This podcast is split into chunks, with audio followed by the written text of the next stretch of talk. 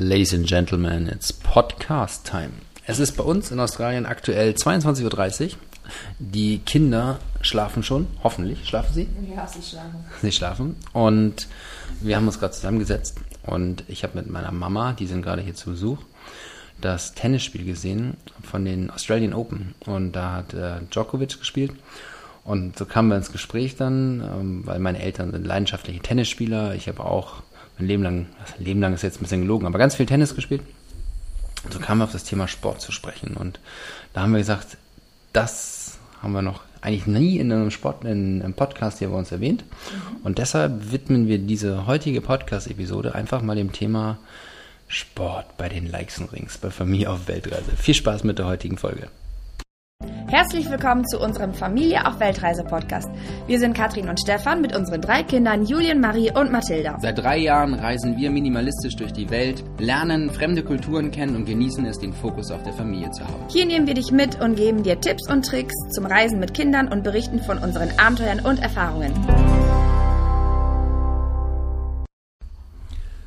Sport begleitet uns irgendwie seit unserer ja, seit unserem Kennenlernen, seit unserer ersten Begegnung. Wir haben gerade in der Disco, meine Güte, das war 2003. Es war auch ein bisschen Alkohol im Spiel meinerseits und ich habe dann versucht, äh, die gut aussehende Katrin davon zu überzeugen, dass ich der Richtige für sie bin. Und ähm, da habe ich natürlich mächtig imponierend, äh, angeberisch rausgehauen, dass ich Marathonläufer bin. Man muss dazu wissen, ich bin ein Marathon gelaufen in der Zeit, dass ich kurz vor diesem Besenwagen das noch geschafft habe ins Ziel mit Wadenkrämpfen und ganz viel Pausen. Aber natürlich Marathonläufer ist Marathonläufer.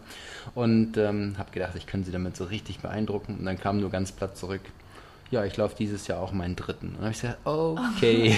das, das, war also ähm, äh, Marathonläufer, Anfänger trifft Marathonläuferin, Expertin. Nein, naja, nicht Expertin, Expertin nicht, aber, aber schon. deutlich schon besser. Und wir haben also seit dem ersten Kennenlernen gleich gleich mal festgelegt, dass irgendwie Sport ein Teil unseres Lebens ist. Ja, genau. Wir haben auch dann tatsächlich die Beziehung sehr sportlich gestartet. Wir waren regelmäßig laufen in Hamburg um die Alster ganz viel und haben uns auch als Ziel gesetzt, unter vier Stunden zu laufen. Das haben wir nicht ganz geschafft, wir waren ein paar Minuten drüber. Ja, wir haben uns dann für Marathon angemeldet, weil dann wollten wir uns ja auch gleich messen, ne? duellieren. Ja, genau. Und irgendwie hat ja, Stefan... vier Stunden fünf oder so. Ja, du hast einen Krampf bekommen und ich habe gewartet aus Solidarität. Und dann ist es ja ganz komisch, aber bei dem Marathonlauf... Weiß ich jetzt nicht, ob das so stimmt.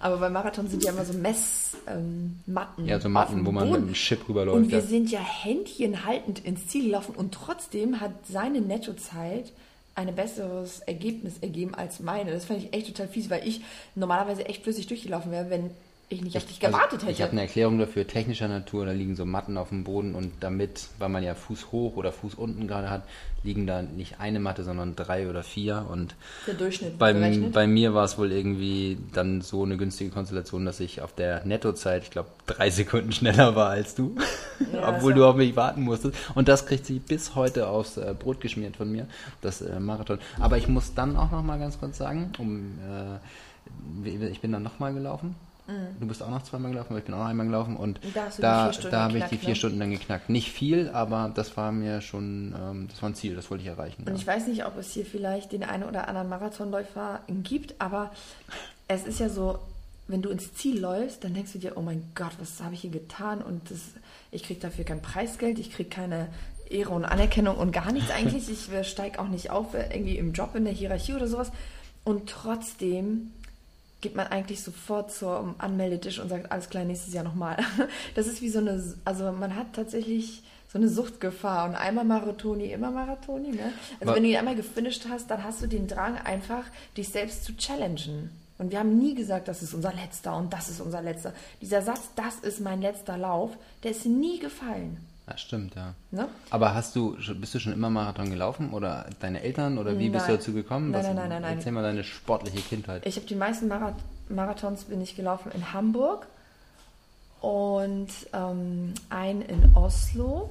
Und ich bin einfach zum Marathonlaufen gekommen, weil, ah, das ist jetzt spannend, ne? Ich habe vorher, ich war schon ein sehr sportlicher Mensch vorher, ich bin habe vieles ausprobiert erstmal. Als ich jung war, habe ich erstmal Ballett getanzt. Das war so die Basis. Das war meiner Mutter total wichtig, dass ich mich filigran und ordentlich und weiblich bewegen kann.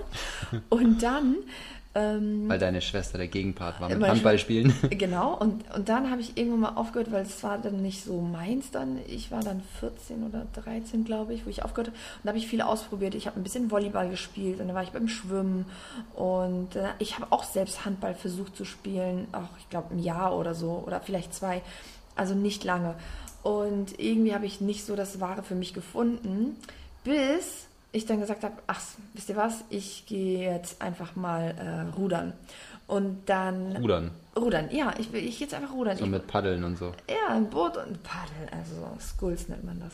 Und dann bin ich rudern gegangen und das hat mir echt richtig gut gefallen und es hat mir so gut gefallen, dass ich dann zum Leistungssportler wurde und sechsmal die Woche trainiert habe. Und am Wochenenden hat, also an den meisten Wochenenden hatten wir immer irgendwelche Regatten. Und ich bin Doppelzweier gefahren. Das war richtig, richtig gut. Das hat mir also total gut gefallen. Aber das Problem war, dass meine schulischen Leistung in der Zeit, wo ich Leistungssportler war, die sind rapide nach unten gegangen, weil ich mehr im Boot war auf der Alster als in der Schule. Oder ich war total verschlafen, weil manchmal habe ich auch vor der Schule schon trainiert, von sechs bis sieben, wenn ich zur zweiten Stunde hatte oder so. Heißt das nicht, dass Frauen immer zwei Dinge gleichzeitig können? Ja, jedenfalls waren meine Trainer und meine Lehrer so ein bisschen im Clinch. Im Clinch. Und dann habe ich mit dem Rudern tatsächlich aufgehört. Das war eigentlich total schade. Aber du warst, also ich mich hast du damals, die sich nochmal zurückerinnert an 2003 in der Diskothek, wo ich einen leichten Tingel im Kopf hatte, ja. ja.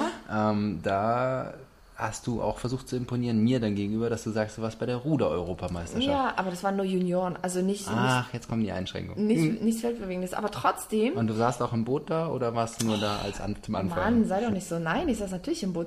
Ähm, es war total toll, aber ich habe dann so von einem Tag auf den anderen aufgehört. Das heißt, ich habe auch nicht abtrainiert. Normalerweise, wenn du Leistungssportler bist, dann ähm, werden ja deine Laktatwerte gemessen und dein Gewicht wird ständig überwacht und so weiter. Und dann musst du ja auch, weil du eine gewisse Muskelgruppenpartie komplett gestärkt hast und eine andere Muskelgruppenpartie nicht ganz so, musst du, also musst du eigentlich das Ganze auch abtrainieren. Und ich habe von einem Tag auf den anderen ich gesagt, so ich, ich steige aus dem Kader raus und ähm, mache so meinen Abschluss. Hattest du so, so, ein, so ein, äh, Monsterkreuz, also so einen Rücken wie so ein Nein. V? Nein, das sind die Schwergewichtsruderinnen gewesen. Und da bin ich nie hingekommen, Gott sei Dank, weil ähm, in meiner Altersklasse konnte man sich entscheiden zwischen Leichtgewicht und Schwergewicht. Mhm. Und die Schwergewichtler hatten wirklich solche Oberschenkel. Also die waren einfach echt kräftig gebaut. Katrin zeigt das hier gerade, das sind so Elefantenbeine. Nein, die waren wirklich kräftig. Und ähm, nee, ich bin eigentlich eher eine, na zierlich bin ich nicht, aber ich war, gehörte schon zu den dünneren. Und dann äh, musste ich auch mein Leichtgewicht halten und das war auch nicht leicht. Dann bin ich nämlich äh, im Sommer auch mit Wo Mütze, liegt da die Grenze, weißt du das noch? Nee, ich glaube bei zwei, nee, ich glaube bei 54. Bei 54 lag die Grenze. Kilo. Äh, genau. Und da musst du tatsächlich, ähm, nee, oder bei 56 sogar. Okay. Ich, Google bin, ich bin mir nicht mehr ganz sicher. Hey, jedenfalls, Siri. nein. jedenfalls äh, bin ich dann im Sommer tatsächlich abschwitzen gegangen, kurz vor Start. Also bevor du dich auf die Waage stellst äh, vor dem Start bei einer Regatta sind wir abschwitzen gegangen, um einfach äh, nicht disqualifiziert zu werden. und dann, und das war meine Ruderzeit. Und irgendwann, als ich dann aufgehört habe und mich ähm, für das Gymnasium entschieden habe, habe ich dann gesagt, irgendwie muss eine Alternative her. Und dann habe ich mit dem Laufen angefangen. Ja. Und das war dann so die Überleitung. Dann bist du gleich Marathon gelaufen. Der, dann bin ich erstmal so selber für mich joggen gegangen. Aber irgendwie äh, fand ich das so sinnlos. Also sinnlos ohne ein Ziel, ohne ein Wettkampfziel. Das war einfach, irgendwas musste her, wofür ich das mache. Und da habe ich gedacht, naja, da ist ja Marathonlaufen eigentlich ähm, so der nächste Punkt, den man erreichen kann. Und es wurde ja auch immer mehr aus Langeweile, wurde, wurde es dann immer mehr, weil ich mich dann immer selber challengen wollte. Und dann war es erstmal eine Runde um die Alster und dann war es zur Alster hin plus diese eine Runde. Dann waren es plötzlich zwei Runden und da habe ich gesagt, Mensch, alleine nur vom Training, so just for fun, läufst du hier schon so einen Halbmarathon. Also das kannst du auch irgendwie noch ein bisschen ausbauen. Und dann habe ich mich zum Marathon angemeldet mit 18 eigentlich habe ich mich mit 17 angemeldet und wurde äh, nicht angenommen. Und dann habe ich mit 18 das nochmal gemacht und. Du hast dich zum Marathon angemeldet und wurdest nicht genommen? Also das habe ich noch nie gehört. Doch, mit 17 wurde ich nicht. Ach, aufgrund des Alters, oder nicht? Ja, wahrscheinlich. Genau, ich habe keine, keine Startnummer bekommen und nichts. Mir wurde auch nicht abgesagt. Ich habe einfach, ja, ich wurde einfach nicht nicht angenommen, oder? Ah, das ist ganz interessant, dass wir durch solche Podcast-Aufnahmen hier, ich mich mit meiner Frau unterhalte und ich dann trotzdem auch noch was dazu lerne. Ich dachte, ich kenne ja. alles von dir. Siehst du? Und wie war bei dir?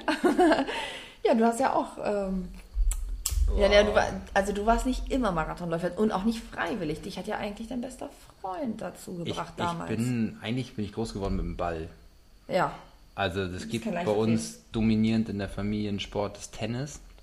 Und äh, meine Eltern sind so in dieser Generation Boris Becker, Steffi Graf mhm. groß geworden. Da musste man einen Tennisverein damals noch Aufnahmegebühren bezahlen und Wartelisten. Mhm. Ähm, das hat sich alles ein bisschen geändert und da war das in dem Ort, wo wir herkommen, gar nicht so leicht, ein, ähm, ja, einen Tennisverein zu finden, wo man reinkommt. Also mussten sie 13 Kilometer ins nächste Dorf fahren und da sind sie bis heute noch. Und ähm, mein Schwager ist da erster Vorsitzender und also alle sind da irgendwie total verwurzelt. Meine Schwester macht einen Festausschuss und jeder hat da schon irgendwelche äh, Aufgaben inne gehabt und das ähm, ja, wechselt alles so durch. Und da bin ich als ich glaube, Fünfjähriger oder so das erste Mal mit dem Schläger in der Hand dann da hingekommen und dann haust du den Ball da irgendwo. Und Stefan spielt richtig gut Tennis, wirklich. Er sieht so elegant aus, wenn er Tennis spielt und so einen Aufschlag macht. Und, und das ganzer, ohne Ballettausbildung. Ne? und sein ganzer Körper so mitschwingt. ich finde, Tennis ist einfach eine echt elegante Sportart. Das bringt halt. Also eleganter als Fußball. Es bringt richtig viel Spaß und ich muss auch sagen, ich vermisse es so ein bisschen. Ja. Und das äh, ist auf Reisen Du Schwierig. hast es ja auch mal gelernt, es ist nicht so, ist nicht so leicht für uns. Was heißt, ich habe es gelernt? Stefan hat gesagt, wenn, du, wenn wir zusammen sein wollen, dann musst du auch Tennis spielen lernen. Und dann hat er mich einfach irgendwann mal auf den Tennisplatz geschliffen. Ähm, und das war auch gut und ich mochte das auch. Ich hatte auch tatsächlich Punktspiele. Ähm, aber wir sind da nicht so dran geblieben. Irgendwann sind wir reisen gegangen. Ja, durch das Reisen und durch die Kinder war das dann und auch hier so, in ne? Australien haben wir, ist es echt heiß zum Tennisspielen. Also es gibt auch wirklich nicht so viele Tennisplätze. In hier Neuseeland hatte jedes Dorf einen eigenen Tennisplatz. Ja, und es und, gibt auch die Melbourne schöne. Australians Open gibt's Na, jetzt auch. kommst du, Experte hier. Es gibt, die also, sind in Melbourne, das sind die Australian Open, genau. Ja, das wollte ich sagen. Es gibt die, aber nicht hier in der Region, wo wir wohnen, in Mackay. Ähm, hier gibt es nicht so viele Tennisvereine und auch nicht so viele Tennisplätze. Wir haben jetzt einen entdeckt, das ist halt schwierig. Der und, ist aus Beton. Und, und, das, ist, das ist auch so, dass, ach, das ist, das ist eigentlich eine viel zu lange Geschichte, aber die, ähm, äh, man kommt aus dem Tennis ist wie Fahrradfahren, man verlernt das einfach nicht. Ja? Man kommt da immer wieder rein. Genau. Und deshalb freue ich mich auch drauf, keine Ahnung, in ein, zwei Jahren spätestens oder so wieder einen Tennisschläger in die Hand zu nehmen und einfach loszulegen. Aber dafür, in Europa werden wir auch Tennis Ja, aber da, also das ist etwas, was, da freue ich mich drauf, weil das ein schöner Sport ist. Meine Eltern sind jetzt auch beide in äh, in Rente und äh, das ist natürlich cool, wenn die auch die Zeit dafür haben. Also das wird definitiv mehr Raum wieder in unserem Leben einnehmen und ich habe als Kind, also ich habe, ich glaube, 18 Jahre lang auch Leistungstennis gespielt, habe auch viermal die Woche Training gehabt. Hat nie dafür gereicht, dass ich irgendwelche großen Pokale nach Hause geschleppt habe oder so. Ähm, aber es hat mir halt immer viel Spaß gemacht. Und dann ähnlich wie bei dir, von einem Tag auf den anderen war dann so, nö, ich glaube, das war auch Beginn der Pubertät und dann habe ich so gemerkt, vier da Tage. Da waren andere Sachen wichtiger. Mm, ja, ich war ein Spätzünder, also es waren nicht die Frauen, die mir da wichtiger waren, sondern es war tatsächlich einfach so, ja, meine Kumpels und habe dann ähm, ja einfach zu meinen Eltern gesagt, du, es reicht jetzt. Ich war auch in zwei Tennisvereinen angemeldet mit Fördertraining und all so ein Kram. Meine Eltern haben richtig viel Geld da auch investiert, das muss man mhm. auch mal sagen. Ich weiß, das war bei dir, du hast ja auch Klavierunterricht gehabt. Das hat ja. nichts mit Sport zu tun, aber Alles. unsere Eltern haben da schon äh, uns nach, nach allen Möglichkeiten unterstützt. Aber so ist Sport halt schon immer ein Teil unseres Lebens gewesen. Aber und dann gibt es noch, ein, weil wir schon bei diesen Kugeln sind, gibt es natürlich noch einen anderen Sport. Ich traue mich gar nicht, das zu sagen. Natürlich Fußball extremst dominant und wenn man aus Hamburg kommt, gibt es eigentlich nur zwei Optionen. Und ich bin bei der Option hängen geblieben, die von, der, die von der ersten in die zweite Liga abgestiegen ist. Und das ist gerade nicht so ein cooles Podcast-Thema. Deshalb nur kurz als Randnotiz. Stefan, Stefan hat auch Fußball gespielt. es bringt halt mega Spaß und äh, es gibt so eine Hobbymannschaft, wo ich dann immer, wenn ich mal in Deutschland bin, mit meinem Papa und meinem Bruder zusammen, also zusammen spielen kann. Lieben Gruß hier an die Fußballtruppe, wenn sie zuhören sollte. Und das ist einfach, ähm, ja, cooles soziales Zusammenkommen, wo man weiß, dass man am nächsten Tag wieder gesund zur Arbeit gehen kann, ohne zusammengetreten zu sein durch irgendwelchen Punktspielcharakter. Und da habe da hab ich Bock drauf, also mich zu bewegen. Fußball macht für mich auch Sinn, irgendwo hinterherzulaufen. Ja. Also wenn man tatsächlich sportliche Eltern hat, was wir ja nun beide haben, meine Mom jetzt nicht so, aber mein Vater hat in seiner Jugend ganz viel, der war Kanufahren, Kajakfahren, der hat also Wassersport total geliebt, dann hat er auch Basketball gespielt, ein bisschen, nicht viel, er war dafür einfach zu klein, um irgendwie ein bisschen aufzusteigen, aber generell war er einfach ein sehr sportlicher Mensch. Und ähm, deine Eltern haben auch jahrelang nicht nur Tennis gespielt, sondern Mama hat ja auch Handball gespielt. Und zwar richtig lange, also nicht nur so ein, zwei Jährchen. Ich weiß gar nicht, wie lange deine Mama Tennis gesp äh, Handball gespielt hat. Also, solange ich ein Kind war, hat sie immer gespielt. Ich erinnere mich und daran, immer am Wochenende in den Hallen zu sein. Mein Papa hat auch beim, bei diesem besagten Fußballverein, bei den Amateuren dann ähm, ein bisschen mitgespielt. Und also und das liegt schon so ein bisschen in den Genen, dass wir nicht ganz unsportlich sind, möchte ich mal genau, sagen. Genau, und dann kam irgendwann so der Punkt, wo ich dann mich entscheiden musste, was für einen Beruf ich wähle. Und dann hatte ich tatsächlich die Idee, zur Polizei zu gehen oder ähm, zur Physioakademie. Und dann habe ich mich für die Physiotherapie entschieden, weil ich mir dachte, ach komm, da bewegst du deinen Körper und das ist genau das, was du kannst, was du ähm, anderen auch beibringen kannst. Und zwar sich anatomisch, physikalisch korrekt richtig zu bewegen, egal ob Bandscheiben, Kreuzbandriss oder sonstige ähm, Einschränkungen. Und das hat mir auch richtig Spaß gemacht. Und dann wurde ich Physiotherapeutin und das mochte ich richtig, richtig gerne. Also ich mochte die Ausbildung nicht so gerne, aber die Arbeit, als ich dann angefangen habe zu arbeiten in der Praxis, das war, äh, das war richtig toll. Also es war, hat mir so viel Spaß gemacht. Und ähm, da, genau, das bereue ich auf gar keinen Fall. Das, das ist ja auch dann, also Sport ist jetzt eben nicht nur ein Hobby von uns, nee, sondern das heute, dann Job. dein Job, Damals, ja, eine Einkommensquelle und Jetzt ja, auch. bis heute, ja, ne, muss man tatsächlich sagen. Also als wir angefangen haben, dann irgendwie zu reisen und geguckt haben, wie können wir eigentlich auch dauerhaft reisen und Geld verdienen, war es dann irgendwann das Thema, okay, was machen wir? Mein Job, der hat jetzt überhaupt nichts mit Sport zu tun, aber dein Job, der, der ja auch voll deiner Leidenschaft entspricht. Ja. Also Katrin, dann kam Katrin, irgendwann die Fitness, äh, die Fitnessschiene dazu. Also einmal Physiotherapie als Basis, als Grundwissen und daraufhin aufbauend haben wir noch die ganzen Fitnessaspekte in Katrin Fit auch einfließen lassen und haben daraus jetzt quasi dieses Produkt kreiert, was uns ja auch erlaubt, ähm, letztendlich auch zu reisen. Ne? Also das ist ja auch unsere Ein Einkommensquelle. Und mittlerweile sieht unser sportlicher Alltag wie aus? Ich wollte eigentlich noch sagen, dass Katrin ist einfach Aber so ein Typ Mensch, die, wenn die nicht Sport macht, dann eskaliert es. Und das ist tatsächlich so. Also wenn wir hier morgens in der Familie zusammen sind und wir machen die Kinder fertig und alles und dann besprechen wir unseren Tag, wer was zu tun hat. Und Kathrin, ich mag dann immer, wenn so das Level erreicht ist, wo zu viel Anspannung drin ist in ihr. Und wenn sie dann rausgeht und macht eine Stunde ihren Sport, dann läuft hier die Musik auf einer Lautstärke, wo die Nachbarn denken, da fällt ihnen das Geschirr aus dem Schrank. Und dann, ähm, macht, und dann sie, Workouts. Also macht sie ihre ganzen Workouts, die sie dann teilweise auch in ihrem eigenen Catherine Fit Programm hat oder lässt sich inspirieren. Abgewandelt, manchmal mit Gewichten und so. Also dadurch, dass es hier einfach echt tierisch heiß ist in Australien und wir hier nicht so einen breiten Fußweg irgendwo haben ja, oder laufen, eine Promenade. Laufen ist ja schwierig. Genau, äh, gehe ich nicht mehr laufen, was aber auf meiner Liste für 2020 steht. Ähm, also ich will tatsächlich das Laufen wieder. Wir sind in 2020, ja, aber wir aber sind so, noch in Australien. Genau, aber generell möchte ich mit dem Laufen wieder anfangen. Und wenn sie fertig ist mit seinem Sportworkout, dann ist sie halt wieder komplett ausgelastet. Da bin ich ein neuer Mensch, findest du? Äh, dann bist du in Balance, ja. ja. Also so ist das halt du mir gegen. So, ja, das stimmt bei mir auch. Ich brauche das auch. Du hast es auch mittlerweile so für dich erkannt. Ja, weil du einfach, ja Leute, weil du einfach ein mega guter Motivator auch bist. Ja, ich wollte es ja mal nicht wahrhaben. Ich dachte immer, Sport ist einfach nur Sport. Wenn man Spaß dran hat, so wie Tennis spielen oder Fußball spielen, ist es okay. Aber wenn man reines Fitness macht, um auch, ich habe so ein bisschen, ich will nicht sagen Gewichtsprobleme, aber ich wollte schon so ein bisschen den Bauchring, der sich da angesammelt hat durch falsche Ernährung bei mir, gerne ein bisschen loswerden. Und da braucht es jemand, der dir, kann man das sagen, in den Arsch tritt? Ja, kann man sagen. Kann das, man braucht, sagen. das braucht jeder Mensch. Und den machst du halt bei mir. Ne? Und ja, vielleicht auch ein bisschen als, als, dein Ehepartner manchmal ein bisschen zu hart, wie ich empfinde. Ähm, auch du Findest du? Ja, ich muss das jetzt hier mit der Öffentlichkeit teilen, dass, ja, du, mich, das dass du mich triebst. Nein, das ist aber auch genau das. Das ist genau das, was ich brauche. Und was ich halt auch nicht begriffen habe bis heute, jetzt langsam, ist, dass man kann ja noch so viel Sport machen. Am Ende steht und fällt das dann irgendwie in der Küche, ne? was man sich auf den Teller raufhaut. Absolut. Und man kann ist, also äh, nicht irgendwie so ein ähm, so ein Ausfall auf einer Hochzeit mit zehn Stückchen Torte oder so am nächsten Tag mit ein paar Hampelmännern und zehn Kniebeugen wieder wettmachen. Also das funktioniert nicht. Das ist ein Irrtum. Das ist einfach schlichtweg ein Fehler.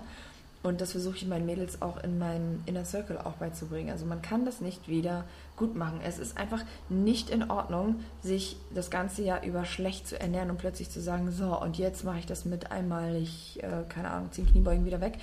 Sondern man darf auch ruhig ein bisschen naschen, wenn man es bewusst macht. Ey, mir erlaubst du das nicht. Nee, weil du gerade in der Abnehmphase bist und Ach, nicht in der Massephase. Aber man kann tatsächlich auch äh, ab und zu sich mal was gönnen oder auch mal so ein braten zu Weihnachten oder ich weiß nicht was. Also man kann auch ähm, auf Feierlichkeit mal was essen, denn es ist eigentlich nicht der eine Tag im Jahr, der dich dick macht, sondern es sind die restlichen 364 Tage. Es ist also eine Gewohnheitssache und das gilt es in den Köpfen der Leute zu implementieren. Das sind so Sachen wie Essenszeiten, ne? Wann, wann isst man? Wie Stell mir man? wie isst man, wie und schnell isst man, isst was man. man isst. Und man muss essen, um abzunehmen. Man muss einen Energielieferanten haben, damit du einfach genug Kraft und Stärke hast, um abzunehmen. Das denken viele nicht. Viele denken immer so, oh ja, ich muss total wenig essen und dann werde ich schon schlank und so. Nee, das ist einfach schlichtweg eine Lüge, weil der, der Körper, der speichert sich das dann und denkt sich, oh Mann, die gibt mir ja nichts. Also diesen einen Apfel, den ich hier gerade äh, reingezogen habe. kommt hier gerade auf Hochtouren. Nein, aber das, nee, also ich will einfach nur sagen, dass das Essen wirklich wichtig ist, die richtigen Lebensmittel zu sich zu nehmen. Ähm, War vielleicht mal als kleine Anekdote, ja. meine Eltern sind gekommen im wir sind vor, vor, Weihnachten gekommen, vor sechs Wochen. Und die ähm, sind dann natürlich hier, wenn wir morgens unser Sportprogramm machen auf der Terrasse, gezwungen mitzumachen. Wollen sie aber auch, muss man ja sagen. Ja, absolut. Mhm. Also die sind total heiß. Und sie sind ganz konsequent mit der Ernährung. Ich muss sogar sagen, noch konsequenter als ich. Mhm. Und mein Papa hat sieben Kilo verloren. Ja, er trinkt auch jeden Tag seine grünen Smoothies. Ja, morgens. Das macht er in Deutschland nicht. Also das ist wirklich beeindruckend zu sehen. Ich musste auch ein bisschen sagen, als die hier ankamen am Flughafen, habe ich gesagt, oh Papi, jetzt wird es aber auch Zeit. ja, und äh, ich bin äh, mega stolz auf die beiden. Auch meine Mama hat richtig abgenommen. Und ähm, also das ist schon zu ja, sehen, stark zu sehen, was da funktioniert. Also ich hoffe noch, dass ich, bevor ich 40 werde, du hast das, glaube ich, im letzten Podcast so gestresst, wie alt ich schon bin. Fand ich nicht gut. Habe ich noch. Ja, äh, wisst ihr das noch, wie alt Stefan ist? also ein bisschen habe ich noch, bevor die 40 vorne steht, aber äh, nee, die 4 vorne steht. Aber es ist halt so, dass man natürlich, wenn man weiß, man müsste ein bisschen was machen, nicht Ewigkeiten warten sollte. Und ähm, das wird ja nicht besser mit dem Körper, oder? Genau, aber wir sollten jetzt langsam zum Schluss kommen, denn wir quatschen jetzt hier 20 Minuten lang über Sport und Ernährung. Also ähm, unterm Strich kann man sagen, treibt einfach regelmäßig Sport. Auch es muss ja nicht sechsmal die Woche sein. Es reicht einfach auch dreimal die Woche oder viermal die Woche, je nachdem, wie das in den Alltag passt. Und ähm, achtet für uns einfach ist auch, auf eure Lebensmittel. Genau, und für uns ist es eben auch extrem wichtig, dass wir dadurch ja auch Vorbilder sind für unsere eigenen Kinder. Genau. Ja, dass wir, ähm, wir machen da noch einen anderen Podcast nochmal drüber zum Thema auch Essverhalten, also nicht unser Essverhalten, sondern was wir hier gerade in Australien auch beobachten und Oha. oder in der in der westlichen Welt. Aber das ähm, versuchen wir natürlich unseren Kindern irgendwie mitzugeben, dass man mit Sport langfristig in seinen Körper investiert und, und gesund bleibt. Und äh, das ist uns uns natürlich wichtig für für die Gesundheit unserer Kinder. In diesem Sinne. Ganz lieben Dank Ihr Lieben, fürs Zuhören. Genau, und in der nächsten Podcast-Folge erzählen wir euch etwas über die australischen Essgewohnheiten. Auf Wiedersehen. Bis Tschüss. dann. Ciao.